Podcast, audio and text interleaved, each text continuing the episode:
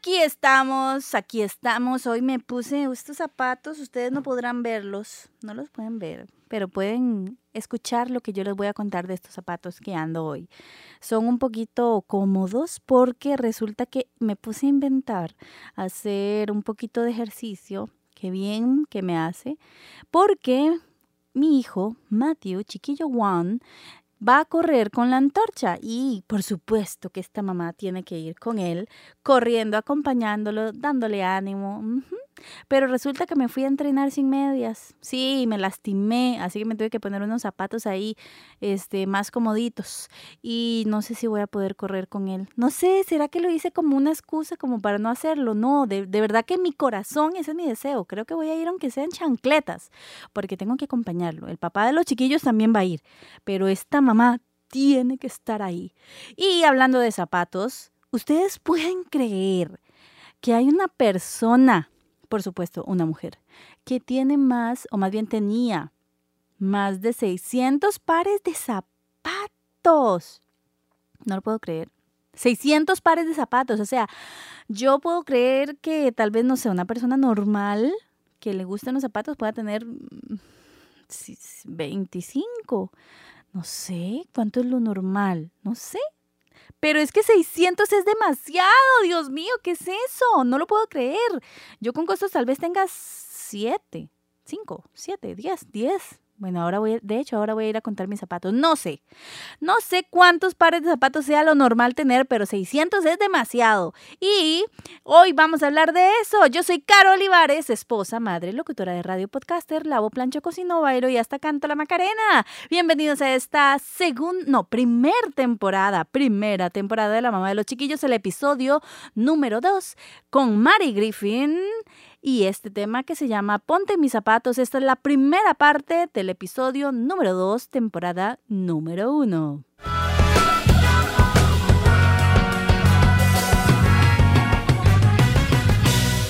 Tuve la oportunidad de entrevistar a Mary Griffin y me contó muchas cosas graciosas, muchas lecciones de vida y muchas cosas que yo no sabía, no me imaginaba y no puedo creer que pasen en la vida y que alguien pueda tener 600 pares. No lo puedo creer, 600 pares de zapatos, no lo supero. Pero sí, esto fue lo que pasó con Mary Griffin. Esta fue este, mm, una historia que me ha gustado mucho, muchísimo, porque aprendí mucho y además porque hay un libro detrás de esta historia. Ella me contó muchas cosas, lecciones de vida y, como les decía, ella lanzó su libro, es su primer libro en el 2019, ahora recientemente. Se llama Ponte en mis zapatos. Pero antes hay un saludo muy especial de nuestro amigo desde Colombia, Alex Campos, que también él es el papá de los chiquillos y nos quiere saludar. Vamos a escucharlo. Hola amigos, soy Alex Campos desde Colombia, un abrazo y sigan aquí conectados escuchando La Mamá de los Chiquillos. Bendiciones.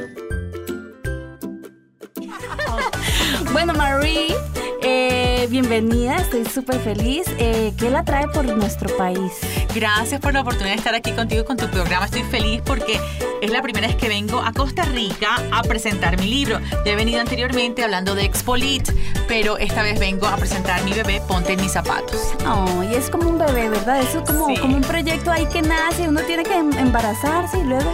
Sí, y luego nace, y luego que nace tienes que ayudarlo a crecer y, y llevarlo, y eso es lo que estoy haciendo aquí ahorita. ¿Y cómo ha sido esa experiencia? Mira, ha sido una experiencia maravillosa. Me, de verdad que es humildizante cuando veo donde el Señor me ha abierto puertas. Yo nunca pensé escribir un libro. Eh, me alegra cuando la gente me da los agradecimientos y cuando escribo el prólogo de otro libro, pero ha sido una experiencia muy linda y sobre todo el respaldo de Dios, porque yo no quería escribir un libro a menos que yo supiera categóricamente que el Señor quería que yo escribiera un libro. Y al ver cómo Él ha abierto las puertas, de hecho aquí en Costa Rica ha sido algo increíble, las oportunidades y los lugares donde me ha permitido poder compartir el mensaje es sobrecogedor. Ay, qué lindo, de verdad que es bonito ver cómo ese respaldo de Dios reflejado en la gente, ¿verdad? Sí, así mismo. Y bueno, ¿de qué se trata este libro? Voy a enseñarlo a la gente que, que se conecta en Instagram y ustedes lo van a ver después. De, se llama Ponte en mis zapatos. Ya yo creo que el nombre lo dice todo, pero yo quisiera que usted me cuente un poquito qué podemos encontrar en este libro. Sí. Mira, este libro nace de mi experiencia personal de pasión por los zapatos. Un día limpiando mi closet en esos momentos de presión, estaba atravesando una dificultad a nivel personal, a nivel profesional, y estoy contando mi closet y me doy cuenta que tengo casi 600 pares de zapatos. Mentira. De verdad, de verdad, casi 600 pares de zapatos. ¿En, qué lugar caben 600? Yo, yo tenía, yo no estaba casada y yo tenía una casa bastante grande y había un closet probablemente de aquí hasta allá, hasta acá, y yo había mandado a hacer repisas y tenía allí todos los zapatos altos, yo tenía las botas en otro closet y tenía los zapatos tenía en el otro closet. Y yo no me había percatado de tantos zapatos que yo tenía. Entonces esa noche llorando, llorando, este, porque estaba pasando mil penumbras, empiezo a limpiar mis zapatos y al final de la noche había contado casi 600 pares de zapatos. No lo puedo creer. Mira, ese número a mí me chocó. Yo dije, ¿cómo es posible que yo tenga 600 pares de zapatos? Eso no es normal. Y de verdad que me dio pena conmigo misma. Y le dije, Señor, ¿sabes que tienes que, que sanarme esa adicción loca de estar comprando zapatos? Y yo hablo en el capítulo 1 donde yo creo que viene el trauma de, mi niñez y porque yo siempre quería tener zapatos. Y luego digo, ok, paso, número dos, tengo que empezar a regalar zapatos. Entonces en ese proceso que estoy sacando zapatos en mi closet, me doy cuenta que tenía zapatos guardados por años. No sé si has visto el programa eh, americano que se llama Hoarders o acumuladores. Sí, sí. Pues yo estaba acumulando zapatos e historias con los zapatos. Mi hermana dice como que yo tengo un poquito de eso. No, no sé. Sí, a lo mejor sí. Puede ser. Vamos a ver después de leer el libro. ¿Y qué te gusta eh, guardar? ¿Zapatos también? ¿Otras no, cosas? No, no, vieras que no. Eh, en eso se salva mi esposo. Pero como recuerdos, por ejemplo, tengo muchas tarjetitas de cuando tenía líderes, eh, perdón, lideraba un grupo de jóvenes, entonces en los cumpleaños o todo lo que me han dado mis sobrinas desde que está hace ya 15 años y ahora con mis hijos, ¿verdad? Entonces sí, esas cosas las acumulo mucho. Pero son cosas lindas. En mi caso personal, había algunas bonitas, otras no tan bonitas. Cuando yo salgo, yo digo, ok, señor, ahora tengo que empezar a regalar zapatos. Y el primer par de zapatos que saco para regalar eran las sandalias que usaba cuando estaba embarazada de mi hija. Y mi hija tenía 16 años. ¿Cómo cuesta y, yo, esas eran las sandalias cómodas que yo usaba y yo no quería regalarlas. Saca, saqué los zapatos con los que firmé mi divorcio, que fue un momento feo, con, donde había ido a una cita amorosa importante, donde me dejaron el corazón apachurrado por ahí. Este, algunos, algunas cosas muy importantes. Entonces, de alguna manera, los zapatos habían sido testigos silenciosos de mis experiencias buenas y no tan buenas, de mi caminar bueno y no tan bueno, y de esos momentos tristes que tuve que atravesar y algunos que tuve que superar. No todos los zapatos significaban algo, pero los que significaban algo yo los estaba guardando. Entonces esa noche tuve como una experiencia con Dios. Dije, Señor, ¿sabes qué? Yo tengo que soltar esto. ¿Cómo es posible que yo todavía tenga las sandalias de cuando Stephanie había, eh, eh, estaba embarazada de Stephanie? Tengo que regalarlas. ¿Y por qué? Porque el embarazo para mí y el tener a mi hija significó muchísimo en mi vida. Claro. Luego dije, bueno, vamos a empezar a regalar. Y así comienza la historia del libro. Dos semanas después eh, me encuentro con una amiga, Tessie DeBoer, y había tenido un sueño conmigo, donde ella decía, en el sueño Dios le decía que le iba cambiando los, mis zapatos a medida que iba transitando en diferentes terrenos y me dio un regalito con un par de zapatos. Ella no sabía mi pasión por los zapatos. Entonces yo entendí que el Señor me estaba sanando de cosas que yo tenía que soltar y que todavía de alguna manera estaba guardando dentro de mi closet o en mi closet. Y así pues surgió la posibilidad de escribir un libro. Pero bueno, nunca se llevó a cabo. Yo no quería escribir un libro, no quiero contar a nadie mis historias, pero pasaron 10 años y siempre me invitan a conferencias para mujeres y las chicas me decían, ¿cuándo traes un libro? ¿Cuándo vas a escribir un libro? Y yo dije, ok, señor, si tú quieres que yo escriba un libro, tú tienes que ser categórico, categórico. Y eh, llegué a casa, oré al Señor en mi vuelo de California a Miami y le dije, Señor, háblame. Y llego a una reunión y Editorial Unilit me dice, Marie, quiero que hagas un libro para nosotros, para Editorial Unilit. Entonces entendí que era... Sí o sí. O sí o sí. O lo hace o no. O lo hace. De una vez. Y de hecho, la, tenían la cubierta hecha antes de que el libro estuviera escrito. Y dijo, esta gente me ama mucho, tiene, mucha fe, porque no sabe lo que voy a escribir, pero, pero entendí que era de Dios. Y, pues así fue. Así fue. sí, porque es curioso, porque bueno, eh, hablábamos que Expolit no solamente es como la plataforma musical, es la plataforma también de muchas, eh, de muchos escritores. Sí, de muchos autores. De hecho, la gente va a Expolit, hace sus producciones y sus libros y los lanzan dentro del marco del evento. Entonces, yo por años no he escrito prólogos, mi gente me agradeció. Yo, yo, yo no quiero escribir.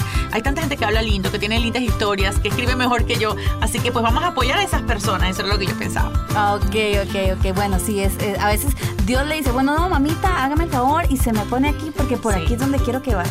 Sí, sí, fíjate, lo lindo es que yo en el libro, mis, todas mis historias están relacionadas con una analogía de mis, de mis zapatos. Sí, esto Y luego mis historias personales y cómo el Señor me ayudó a transitar y a salir de esos terrenos de alguna manera con, de arena movediza, como el parque me hace falta, cuando yo experimenté la soledad larga y eterna, botas de combate, eh, que es así uno de los capítulos que más ha llamado la atención. Sí, ahorita vamos a hablar de eso. Donde, donde yo digo que las mamás tenemos que tener botas de combate, hablo de la tentación, hablo de mis pérdidas de bebés, hablo del cuando el zapato me queda grande, de mis experiencias profesionales, en fin, muchas historias mías personales. Ok, para todas las chicas, las mamás y también los papás, porque yo creo que sería importante que un papá también pueda tener este libro.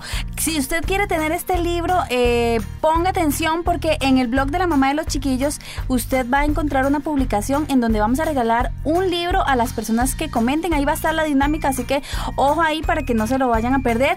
Eh, nos lo trajeron de regalito. Pero bueno, yo quiero saber una cosa. ¿Cómo ha hecho usted para combinar el rol de mamá? Porque ya ser mamá de por sí es todo un tema con eh, su rol de, de, profesional y ahora con este nuevo bebé. Sí, sí.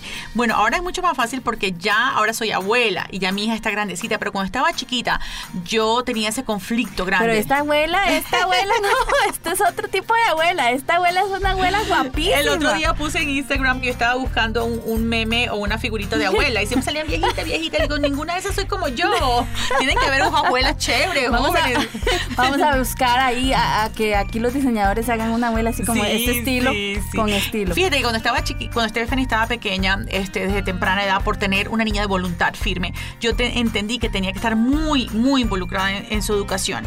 Eh, me separé cuando Stephanie tenía como cinco años. Wow. Quiere decir que me quedé sola. El papá de ella se va a, a vivir a Colombia. Por lo tanto, la responsabilidad de la crianza ya me quedó a mí sola. Y era una niña de voluntad firme, que aquí tú vas a darte cuenta en el libro de todas las canas que esa chiquita me hizo, me, me sacó a mí. Yo le doy la, yo bendigo a todas las mamás que no han tenido que pasar por lo que yo tuve que pasar, pero hoy en Wow. día yo puedo ver cómo el Señor ha transformado a mi hija y es una mamá, es, un- es una buena esposa, es una creyente increíble. Pero en ese proceso yo entendí que yo tenía una responsabilidad muy importante y era de ser mamá. Entonces nunca Espoli fue mi prioridad como tal en cuanto al tiempo se refería. Yo sabía que cuando yo llegue al cielo el Señor me va a preguntar a mí, me va a decir, ok, ¿qué hiciste con Stephanie? No me va a decir qué hiciste con Espolit. Porque la realidad es que Espoli lo puede hacer Sí. cualquier otra persona que el Sí. Señor entienda que lo va a hacer. ¿Y cómo nos cuesta? Como nos cuesta muchísimo. Pero de hecho, yo tuve el privilegio de poder trabajar en una organización y una compañía donde hubo momentos en mi vida y en de crisis de Stephanie, donde yo tuve, de hecho, Costa Rica fue uno de los países donde yo dos veces me la tuve que traer de trabajo conmigo. Y estaba en entrevista y ella estaba allí sentadita porque yo sabía que estaba atravesando su momento y no podía dejarla sola. Entonces yo siempre fui muy intencional en eso. Fue muy intencional es siempre estar presente. Claro, como mamá sola, eh, habían juegos de básquetbol, por ejemplo, de voleibol, donde yo no podía atender porque yo tenía que trabajar.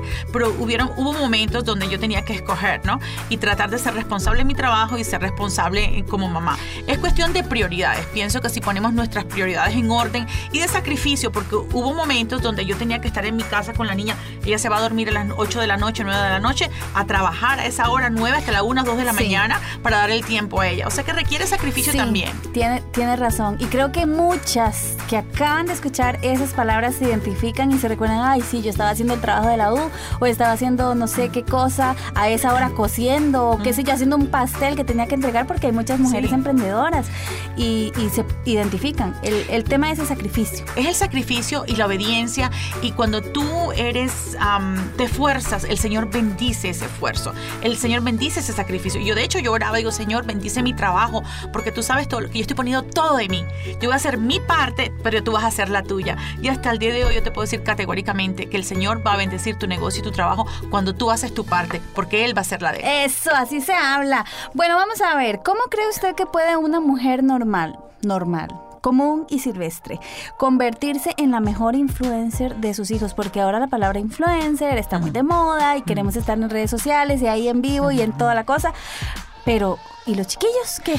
Mira, yo creo que como mujer tenemos que adaptar y adoptar, perdón, cualidades importantísimas de nuestro carácter para que sean dignas de imitar. Estoy hablando de que no es solamente ponerte bonita y ser parte de las redes sociales, sino que tenemos que tener carácter, por ejemplo.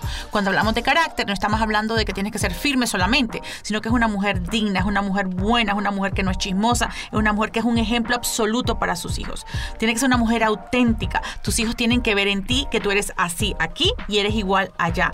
Hay como siete cualidades que yo entiendo que son importantes para que los hijos te puedan imitar, para que tú puedas dejar un legado, para que la, para que la gente pueda decir y tus hijos puedan decir, sabes que mi mamá era esto. A veces la gente me pregunta, ¿cuál es el legado que tú quieres dejar? Y la gente asume que yo voy a decir, wow, expolit. No, mi legado es sencillo. Yo quiero que mi, mi, hija diga un día, yo quiero ser como mamá.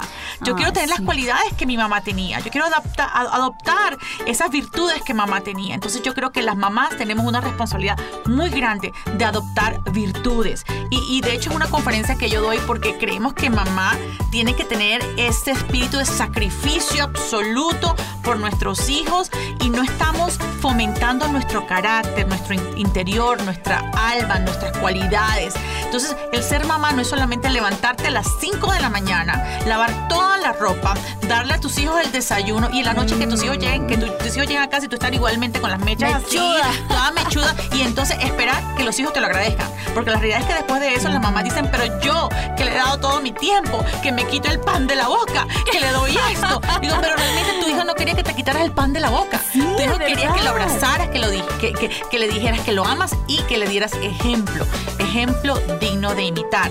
Mira, yo criando una hija de voluntad firme, eh, hoy en día, si tú ves las redes sociales, tú ves que mi hija es mi fan número uno. Ay, qué Ella siempre dice mi mamá, mi mamá ya retuitea todo lo que yo ¿Cómo La, ¿Cómo la encontramos? Ella se llama Stephanie Warhol, te lo voy a decir después. Sí. Este, y ella siempre está comentando cosas de mamá. Ella es mi fan número uno, pero déjame decir, yo tuve que sacrificarme porque en botas de combate yo hablo de como mamá, cuántas veces yo me tuve que poner las botas de combate porque nuestros hijos caminan en terrenos minados. Sí, y de alguna manera no solamente debemos defenderlos, sino que también caminar adelante de ellos, porque ellos no saben dónde están esas minas y les pueden explotar en la cara en algún momento. Mi hija fue una niña de voluntad firme donde me sacó dolores de cabeza. Yo a los 15 años no le pude celebrar sus 15 años porque metió la pata. Muy buen estudiante, muy noble. Ama a su madre con pasión desenfrenada, pero terca, terca, terca. Yo digo como una chiva loca, con una cabrita loca por ahí. Pero en ese proceso, en ese momento yo fue llanto, eh, consejería, este, el consejero aquí, llevándole a mi pastor, ok, se gradúa con notas excelentes pero se porta mal por otro lado, no le pude celebrar su graduación. Entra a la universidad, entrando a la universidad, no, y las historias que yo te voy a contar aquí adentro. Imagínate tú que a los seis años una chiquita te diga, porque cinco o seis años más o menos, voy la busco en la escuela porque había, le había contestado mal a los maestros y me llama. La busco y me dice, está enojada. Y le digo, ya sabes, cuando llegue a casa la voy a disciplinar. Y me dice, te odio te voy a matar, te voy a quitar, a picar en pedacitos y te voy a tirar a la basura. Tú sabes lo que yo sentí en ese momento. A mí me dio un frío como de arriba de la cabeza hasta el fondo de los pies. Yo ahorita sentí escalofríos. Y mi mamá me dice, no la vas a disciplinar. Le digo, mamá, es, que, no puedo ni moverme. ¿Me entiendes? Pero en ese momento el Señor como que me habló y me dijo, si tú ahora no, no intencionalmente empiezas a trabajar en el carácter de tu hija, cuando tenga 16 años va a ser eso mismo que te acaba de decir. Entonces yo empecé a trabajar fuertemente. Yo les recomiendo a las mamás, si tienen un niño de voluntad firme, por favor compren el libro del Dr. Dobson, La crianza de un niño de voluntad firme y todos los otros recursos que hay, porque hay muchos recursos. Sí. Entonces yo empecé a trabajar con su carácter y ahí te cuento muchas historias con, como, como, como ella me sacaba las canas. Yo era una mamá que estaba siempre pendiente de todo. Yo opté por disciplinarla por las cosas que tenían valor eterno, por otras cosas que no eran importantes, yo no las disciplinaba. Como mi lucha. No estoy diciendo que la lucha tuya, de mamá, va a ser la mía. Pero, por ejemplo, mi lucha era, ok, peleo con ella para que limpie el cuarto o peleo con ella para que tenga este carácter. Me, explico. En mi caso personal, yo tenía que escoger mis batallas. Ok, que deje el cuarto desordenado, pero que no me diga mentiras. Que deje el cuarto desordenado, pero que respete a sus maestros. Hoy la voy a disciplinar. Ok, tengo que disciplinarla. ¿Por qué la disciplino? Porque no me no sacó su uniforme y lo metió a lavar o porque hizo esto el día de hoy. en mi caso particular yo tenía que escoger y yo escogía siempre las cosas de valor eterno. Entonces así mismo fue en un día y se llama botas de combate porque la señorita resulta que decide eh, encontré porque yo era la mamá que estaba siempre pendiente de nuestros hijos, revisando y tenía que estar involucrada y te voy a decir otra cosa. Cuando nos dicen nuestros hijos que ellos quieren privacidad, ellos no saben lo que es privacidad. Eso es como ya, es correcto. Privacidad de qué? A estas alturas el niño no tiene que tener privacidad. Tienes que respetarlos como pequeños seres humanos. La palabra de Dios dice que no provoques a ir a tus hijos, pero eso no quiere decir que ellos están en la capacidad intelectual de escoger lo que les conviene. Por lo tanto, cuando ella me dice, yo quiero mi privacidad en mi computadora, no, no, no, aquí no hay passwords, porque si tú quieres usar mi computadora, porque yo, mi hija era siempre así, esa es mi computadora que yo te la presto. Cuando ella empezó a manejar, ese es mi carro que yo te lo presto, o sea, todo, todo era mío en la casa. A, a pasar ahora, digamos, con los celulares. Sí, nunca había password, nunca había password en los celulares, porque yo necesita que estaba al tanto, sí. estar al tanto de todo. Y cuando ella me decía, pero mis amigas, digo, maravilloso tus amigas, pero yo no, porque ese celular lo pago yo. Yo lo pago porque yo voy a cuidarte a ti. Y de hecho tengo en, el libro un contrato que yo hice con ella en una oportunidad, cuando ella dice que se va a ir de casa. Cuando ella se, que se dice ya eh, tenía 18 años, ella... Bueno, quiero contarte las botas de combate antes de que termine. Sí, ¿o qué le parece si eso lo dejamos? Vamos a ir ahorita mismo a un corte, así la gente se queda picado, como decimos aquí. Vamos a ir a un corte y ya casi volvemos con más de Mary Griffin. Ella nos está contando sobre su nuevo libro, Ponte en mis zapatos. Esto es La mamá de los chiquillos. esta fue la primera parte de la entrevista con Mary Griffin. La invito, le invito y los invito a escuchar la siguiente parte. Mire, ella ha llegado, ella ha llegado a lugares increíbles con este libro y, y de hecho ahora ha estado en Univision. Ustedes la pueden seguir en redes sociales como Mary M. Griffin. Mary Griffin, ahí en redes sociales pueden buscarla. De hecho, así también pueden encontrar el libro para que puedan conocer más de ella, de su historia, de su libro inclusive pueden adquirir el libro. Está buenísimo. Yo estoy por terminarlo porque como entenderán, ¿verdad? La vida de madre. Ando corriendo por la vida y a veces me cuesta un poquito, pero está increíble. Quiero, no quiero parar. Lo empecé a leer cuando venía de Expolit, de hecho, y este mm, el avión duró muy poquito, así que tuve que ya empacarlo y volver a ponerlo ahí, pero tengo que seguir leyéndolo. Está buenísimo. Pueden buscarme como Caro Olivares o la mamá de los chiquillos. Visite mis redes sociales, la mamá de los chiquillos en Instagram, YouTube en Facebook para ver más contenido y estar en contacto. Y recuerden que los chiquillos que no griten, no lloren, no sean traviesos, no se ensucien, no corran y no jueguen no existen. Aplica para chicos de todas las edades, no aplican robots, cucharas, platos, cuchillos o el osito de felpa.